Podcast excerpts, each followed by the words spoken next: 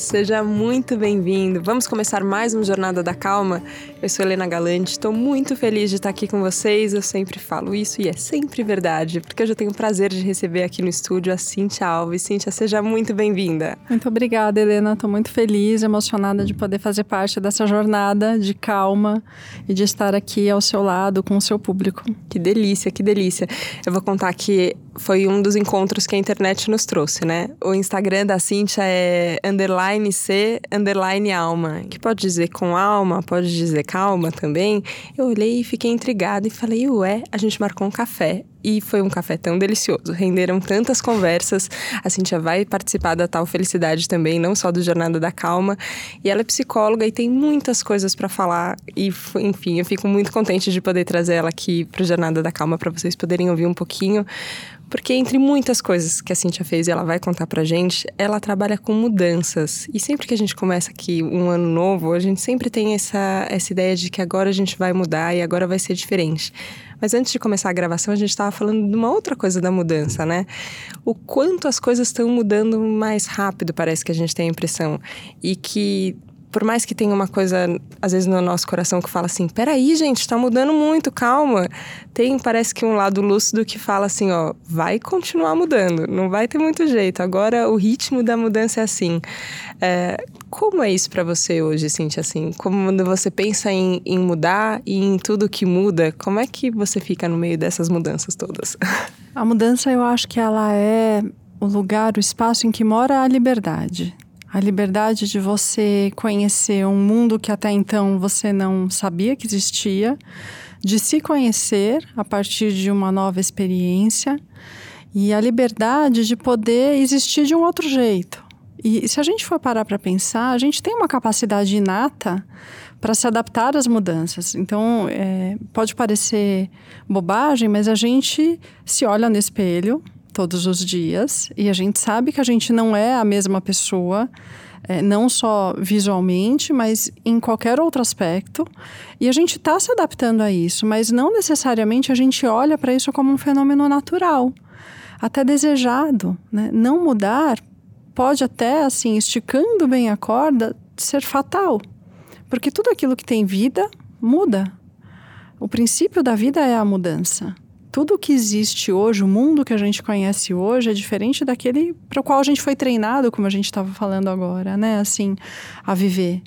E isso não necessariamente é ruim, mas pode nos assustar quando a gente quer dar conta de controlar a mudança ou definir exatamente qual é a mudança, sem é, perceber que ter um sonho é algo inspirador, faz com que a gente possa ir atrás do que a gente gostaria, mas se aprisionar a algo estático pode levar a gente a um processo de depressão, de falta de autoconhecimento, porque a vida é esse processo dinâmico que é a mudança que existe. Então, observar isso como, como pessoa, como terapeuta, é, é, pode ser angustiante se eu entrar nessa vibe de querer entender absolutamente tudo. Não, não é possível. Então, olhar para a mudança como um fenômeno é, curioso é, me ajuda.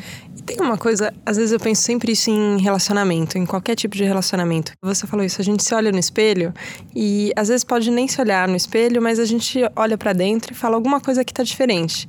Eu mudei um pensamento, eu mudei uma sensação, alguma coisa que mudou. Só que quando a gente olha para outra pessoa, às vezes a gente olha rápido e fala: "Ah, é a Cintia que eu já conheci, eu já tomei um café com ela, eu já sei quem ela é". Só que passaram, aconteceram coisas entre o nosso último encontro e agora. De hoje de manhã, a hora que você acordou, até agora, a hora que a gente está gravando, também já aconteceram coisas. E às vezes eu sinto que a gente não tem esse olhar treinado para olhar de novo e falar: peraí, deixa eu conhecer de novo, deixa eu olhar de novo para ver quem está na minha frente, como mudou. E às vezes a gente fica, que é, que às vezes a gente fala de rotular, né? Ah, você já rotulou a pessoa? Não, eu já conheço. Ah, eu já sei como é que ela é.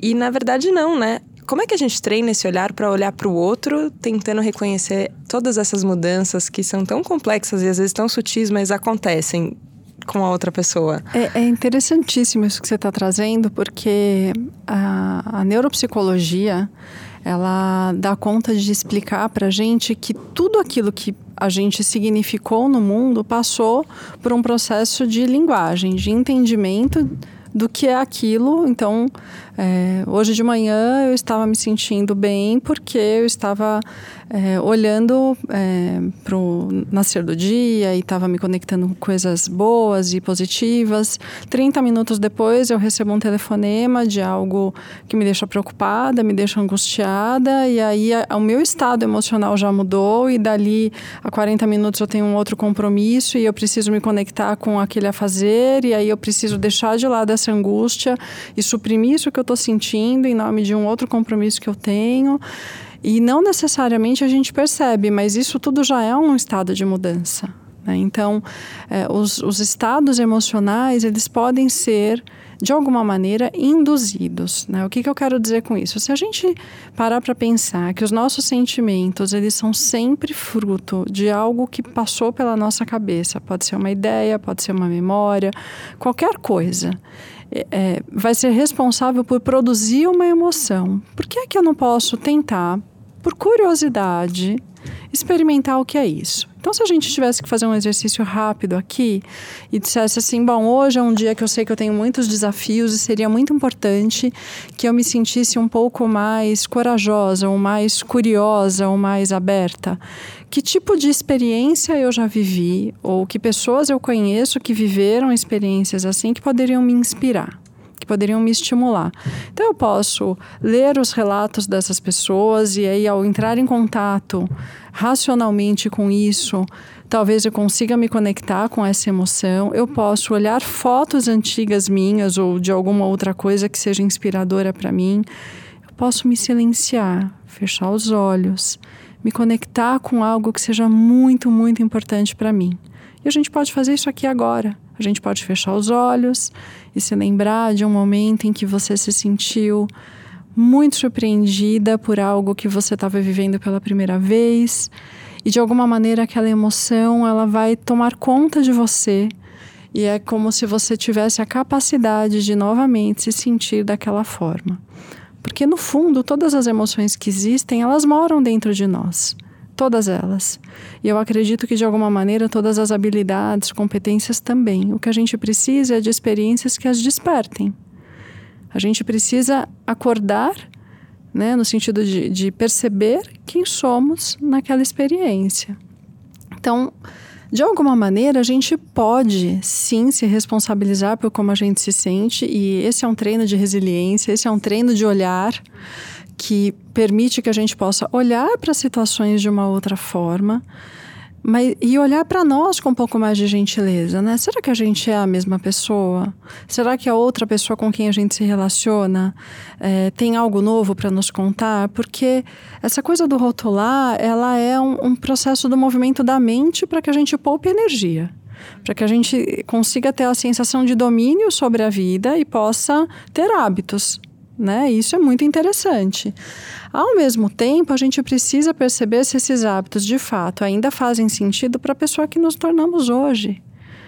Né? Assim como os relacionamentos que a gente tem e as coisas que a gente faz, desde um esporte, o tipo de leitura, os círculos sociais que a gente frequenta, é, o quanto aquilo ainda faz com que a gente se reconheça ou o quanto a gente está ali se aprisionando mas já, já não com alegria, mas com culpa, porque a culpa vem quando você não quer fazer algo que você está fazendo.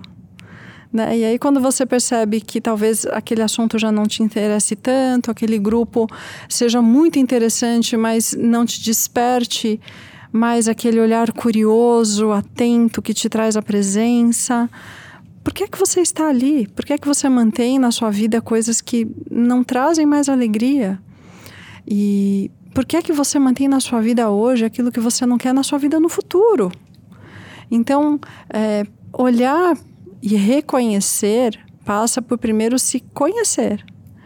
Né? E, e, esse é um processo muito rico, porque depende de você se expor às experiências. E uma vez adultos, a gente tem mais autonomia, mais iniciativa, mas nem sempre a gente usa. A gente fica esperando que alguém venha e diga: Nossa, eu vi uma coisa que tem a sua cara. Ou então, nossa, eu conheci uma pessoa, menina, amiga, preciso te apresentar. E aí você até vai, e, e, às vezes você fala, nossa, mas por que, que ela me viu aqui, né, nessa roupa, nesse lugar, ou com essa pessoa? E, e, esse olhar crítico ele é muito saudável. Nossa, não é que ela tinha razão, mas a gente normalmente não faz isso. A gente foi educado em uma cultura paternalista que nos diz quem a gente é e a gente busca isso. A gente busca alguém que diga quem a gente é, o que a gente Parece tem que, que alguém fazer. vai decidir por você, né? Tem é essa muito sensação. Angustiante. É, você estava falando sobre é, como a gente reproduz as coisas, né? Você falou de hábito e eu li recentemente, agora no final do ano, O Poder do Hábito, ah, é que é um livro muito famoso que eu nunca tinha lido. E eu fiquei muito curiosa ali sobre como, como o autor descreve é, o loop do hábito, né? Que ele fala assim, ó, que deixa que você tem, qual que é a sua rotina em, em cima dessa deixa e qual que é a recompensa que você, que você tem. E ele ensina como você pode, é, identificando primeiro, né? Quais são suas rotinas, quais são as deixas, o que que, o que, que você pensou, o que que você sentiu que desencadeou essa rotina e qual que é a recompensa que você tá vendo. Eu, acho, eu achei tudo muito fabuloso, assim. Mas teve teve um momento que ele falou, nem é o foco do livro, mas eu fiquei muito impressionada, que ele conta de um personagem que tinha o hábito da raiva que acontecia uma coisa e ele sentia raiva. E sempre que tinha aquela deixa, a rotina dele era sentir raiva. E eu fiquei pensando, falei, nossa, as nossas emoções também são hábitos. A gente também se habituou assim, ó, parece que isso que você estava falando da linguagem do significado, né? Parece que tem um significado que é inato.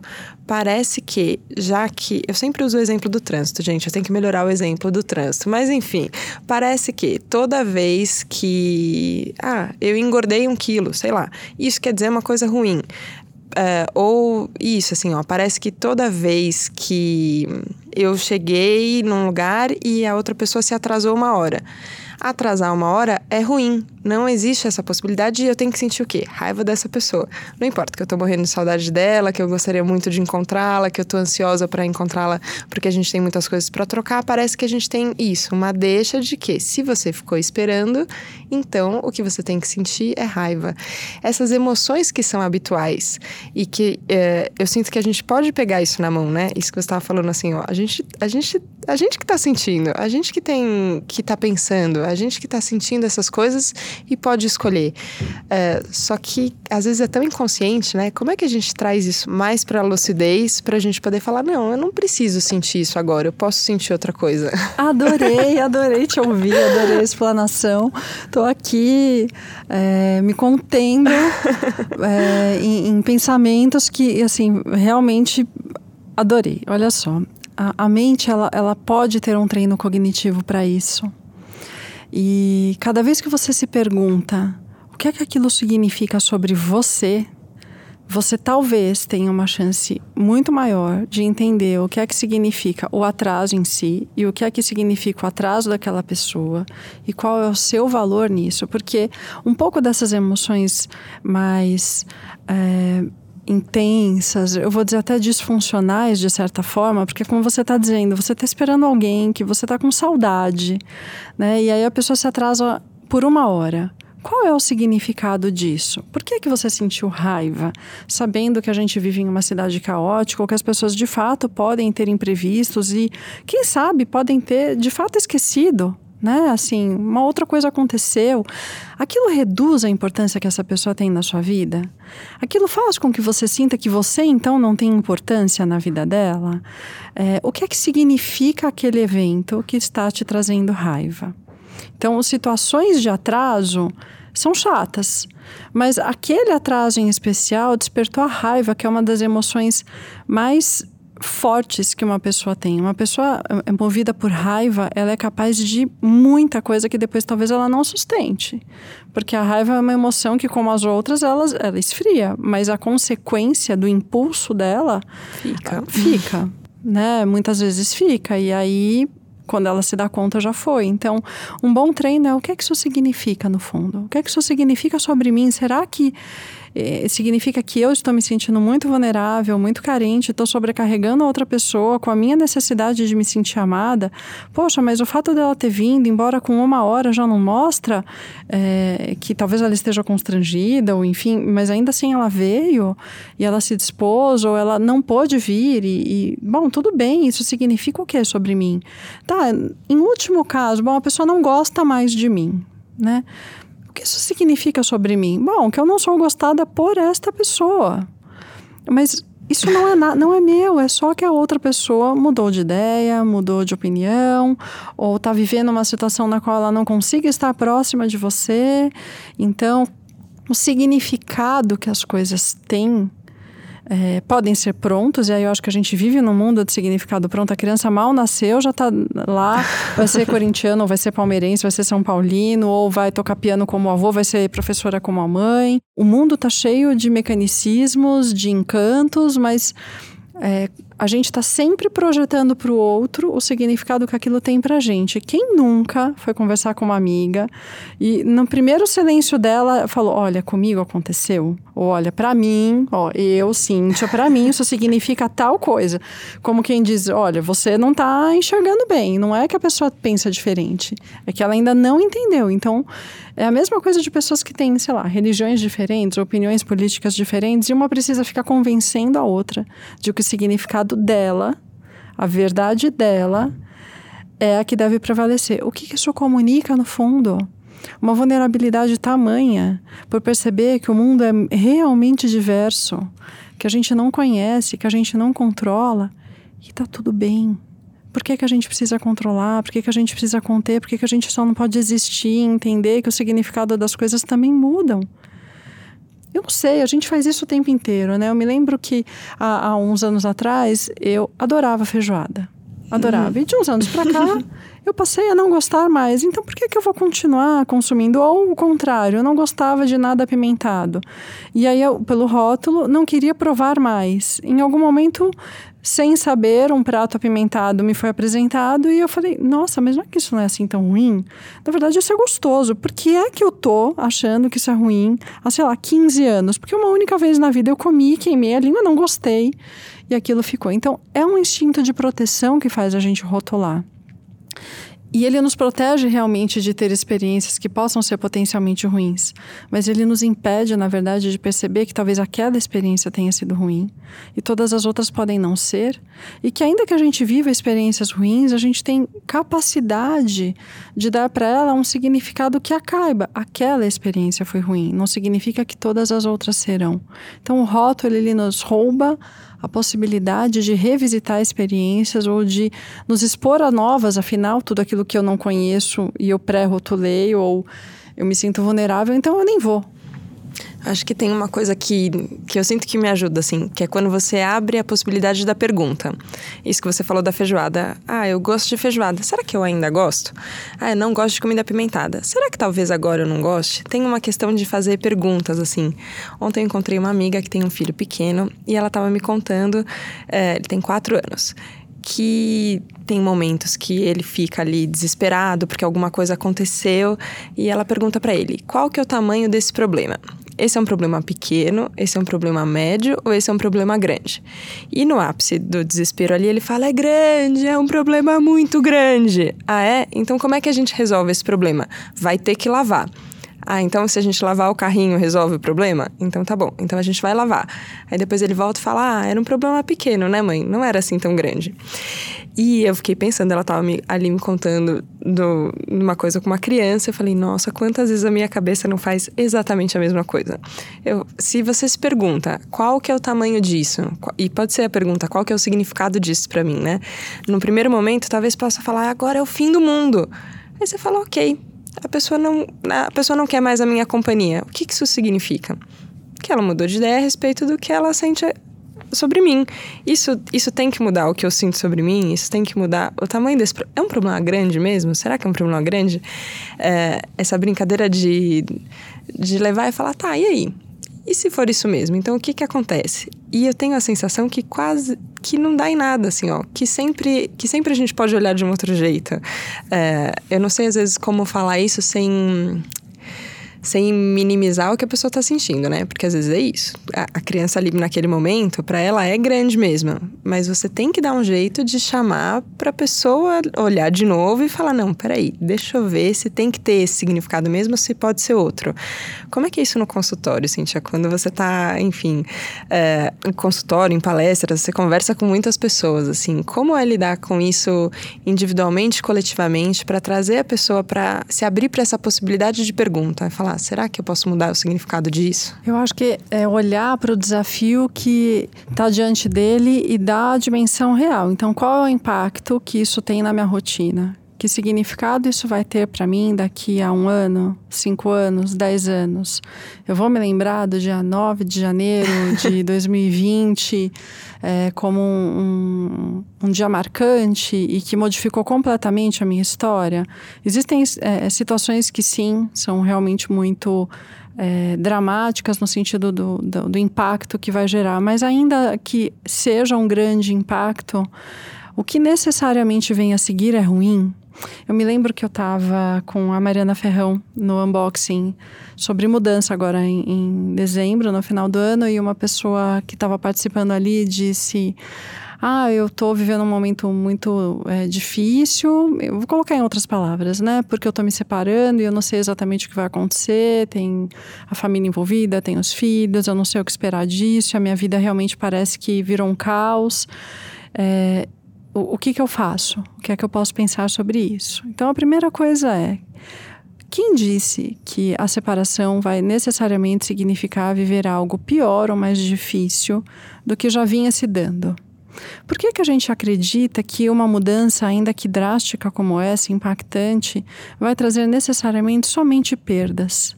O quanto é realista acreditar que alguma mudança, de fato, vai impedir que outras coisas positivas possam acontecer dali em diante?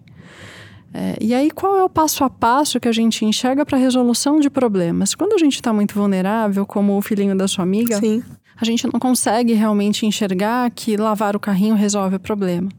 E às vezes a gente pode fazer o que ela fez, que foi incrível, mega terapêutico.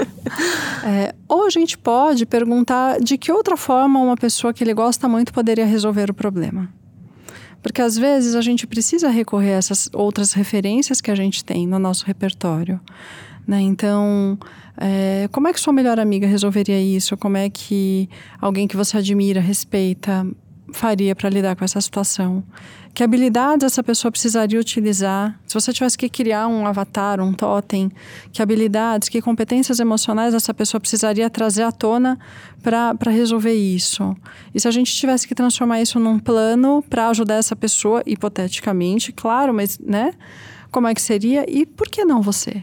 Que incrível isso. Então, por que não trazer essa habilidade desse totem ou dessa pessoa para você? Porque ela está acessível aí. E aí a gente pode fazer exercícios de visualização, a gente pode fazer é, evocação, né? Com uhum. é, os exercícios que a gente falou aqui no início da, da, da nossa conversa. É, vislumbrar a capacidade. É, eu fiquei pensando, né, vindo para cá, assim, o quanto que a mudança ela tem um, uma pitada de fé que é, na verdade, não uma pitada, é, é, que ela é gigantesca, porque mudar significa acreditar em uma coisa que ainda não existe. Né? Mas a vida é isso, é construção, é dia a dia. Por mais que você planeje coisas incríveis e elas de fato aconteçam, muitas outras podem vir na esteira daquilo, ou a vida pode te surpreender e trazer um desafio, uma situação difícil que você não estava esperando, e aquilo pode ser uma oportunidade de você olhar para a vida de outro jeito. É, eu atendi por, por alguns anos em hospitais pacientes que estavam hospitalizados em UTI e unidades de emergência. E alguns deles me diziam assim: não, isso precisava acontecer para eu poder olhar para mim, para eu poder olhar para a vida. E a minha pergunta aqui é: por que é que a gente precisa chegar no extremo para se convencer que tem que mudar? Por que é que a gente precisa adoecer? Ou por que é que a gente precisa de uma crise existencial para enxergar que aquela identidade ou aquela vida ela faz muito sentido para a pessoa que a gente foi?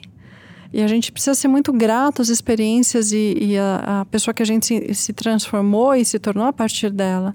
Mas não necessariamente a vida precisa ser para sempre aquilo. E eu acho que tem uma cultura de dor muito grande, sabe? De que a gente só pode mudar quando algo está ruim. E isso é péssimo, porque isso faz com que a gente mantenha relações até que elas se tornem insustentáveis ou que a gente comece a demonizar o outro para poder justificar sei lá, para a gente, para as outras pessoas, do porquê aquela relação não nos cabe, quando na verdade às vezes só se transformou.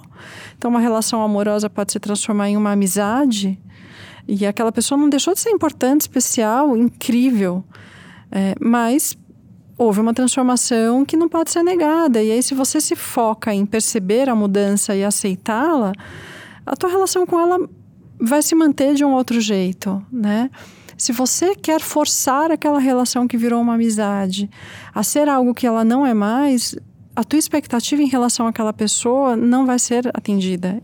E aí a pessoa passa a ser alguém diferente para você. E a relação se transforma no caos, no pior.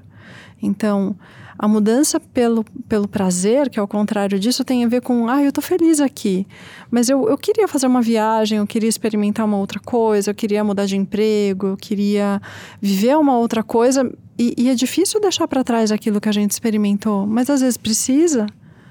Não dá para a gente carregar todos os amigos que a gente teve, porque talvez hoje eles não, se não seriam bons companheiros da jornada, né? Mas a gente pode fazer novos.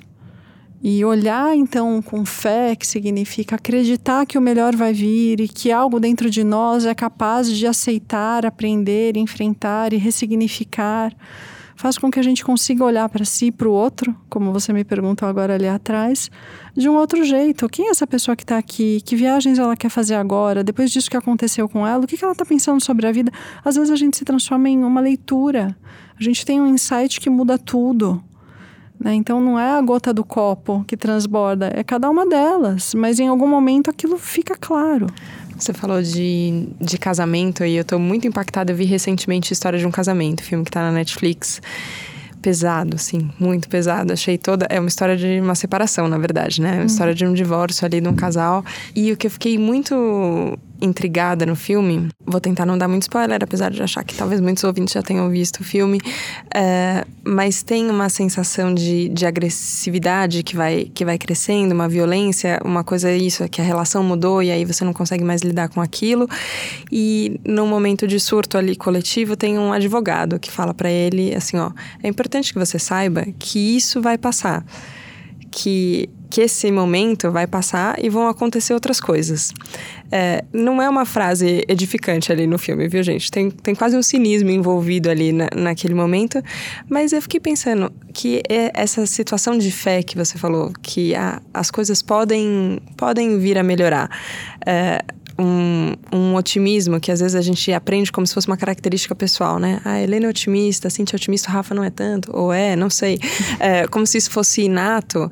Quando a gente começa a pensar que, que a gente pode perceber que as coisas vão passar e que vão acontecer outras e depois outras e depois outras, que a vida tem esse movimento, é, parece que fica mais fácil de aprender essa característica. Dá para aprender esse otimismo, por exemplo? Dá. Quando a gente entra em processos de mudança de hábito, por exemplo, ou de comportamento, uma das coisas mais interessantes para nos ajudar é viver uma primeira experiência que seja prazerosa. Então, você só precisa se lembrar que dentro de você tem uma capacidade, uma magia para construir coisas que talvez a, o cansaço da vida, a sua história de vida tenha te, te, impedido de perceber isso agora, mas sei lá, eu vou me colocar a meta de tomar um copo de água a mais por dia por uma semana. Pode, pode parecer uma coisa banal, mas isso vai te fazer refletir sobre é, quantos copos eu já tomo para eu saber que aquele foi o extra.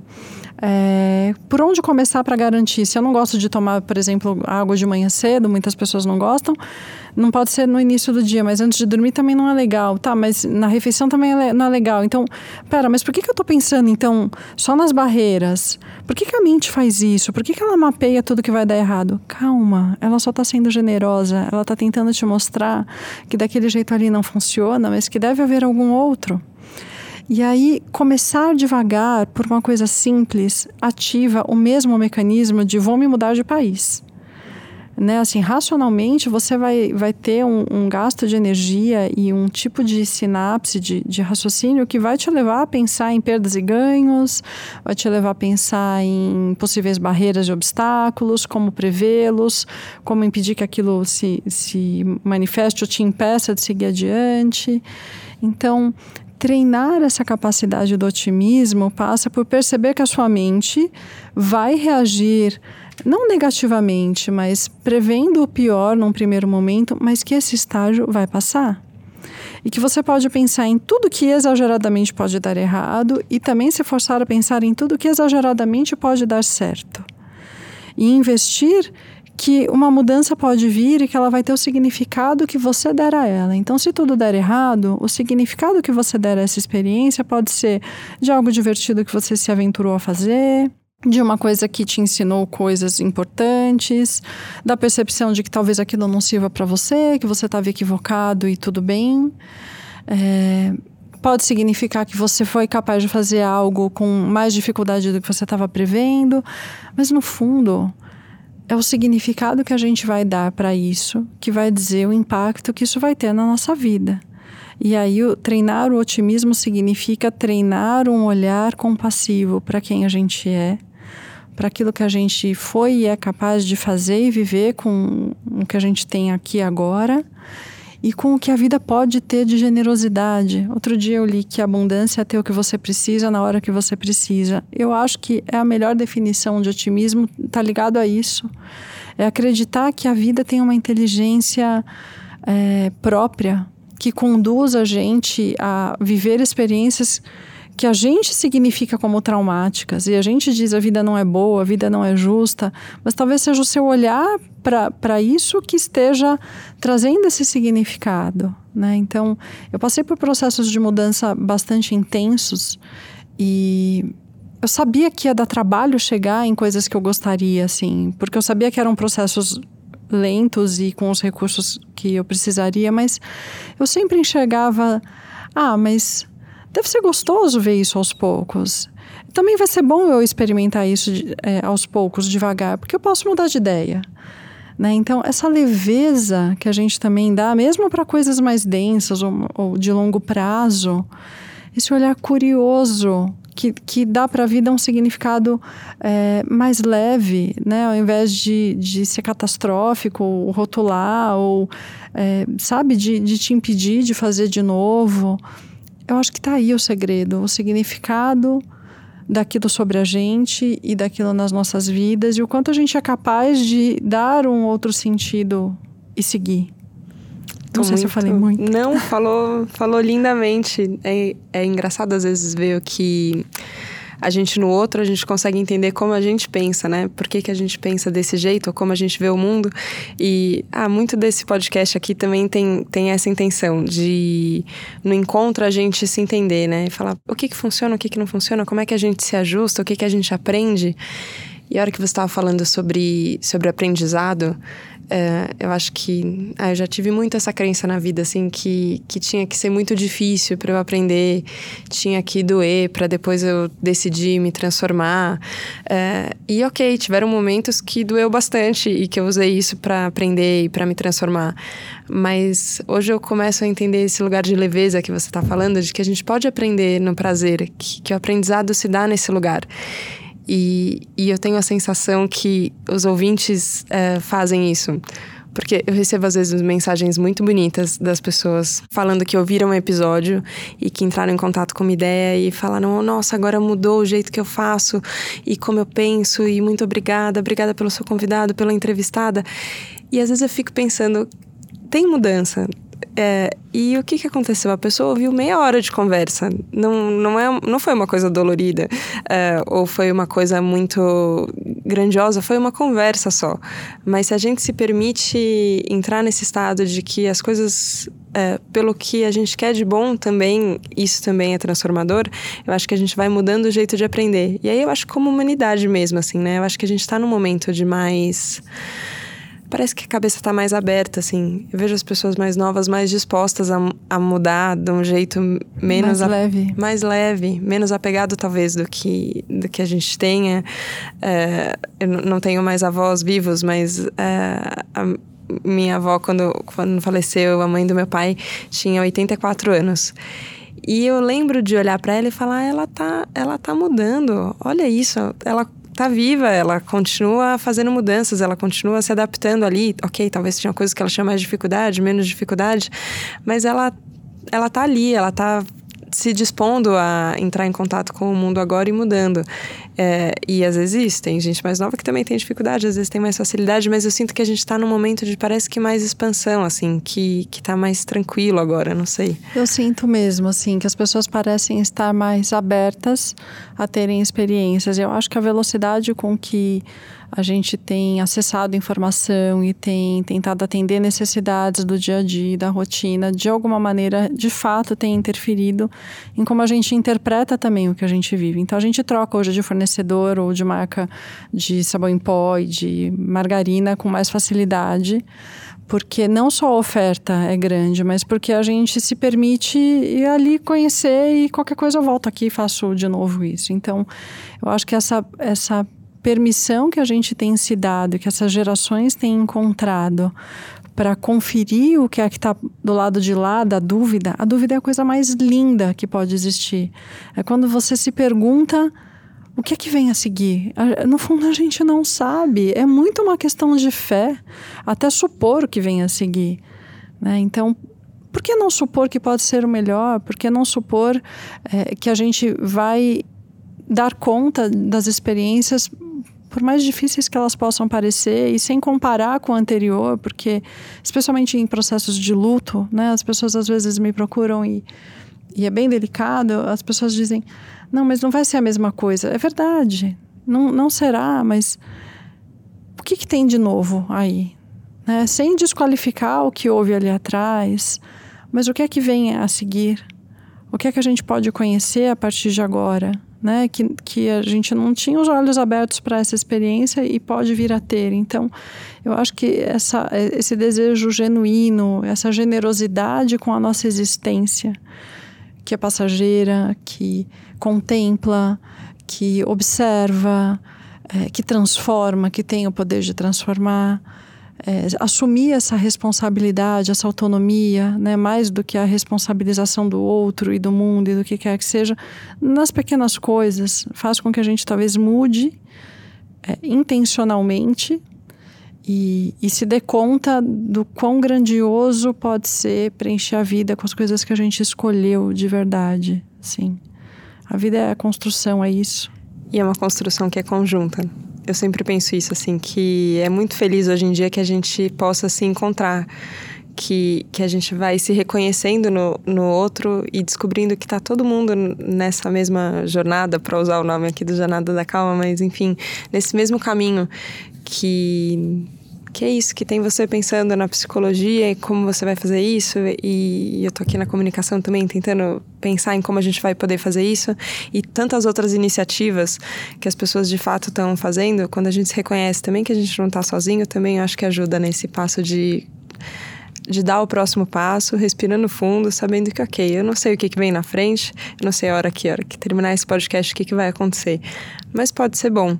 Então eu fico muito. A sua presença me deixa muito otimista, assim. É muito, é muito bom saber que tem no mundo você Ai, conversando com as pessoas e, e entregando isso para elas. É, ajudando nesse exercício de confiança de que tudo bem, a gente vai mudar. E, e tá tudo certo, a gente vai mudar junto e vai, e vai ser legal. Queria muito agradecer a sua presença aqui no Jornada da Calma, foi uma delícia. Obrigada por ter vindo.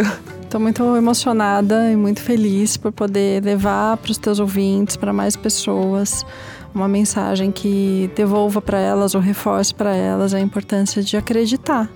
Acreditar em algo que as faça sentir viva e entender que a vida pode ser diferente do que está agora e que tem algo que elas podem fazer a respeito disso, mesmo que pareça pequeno, isso vai reverberar e vai trazer outras coisas. Muito obrigada, Helena. Obrigada, obrigada. Obrigada a você que nos acompanhou aqui nesse papo do Jornada da Calma de hoje. É gostoso, né? Eu acho muito gostoso. Muito. muito obrigada, muito obrigada pela companhia, pela presença de vocês aqui. A gente sabe que vocês escutam com o coração aberto e isso é digno de muita gratidão. Fico muito feliz de ter vocês aqui e a gente se vê na próxima segunda com mais mudanças. Vamos ver como estaremos até lá, tá bom? Obrigada, um beijo. Tchau, tchau.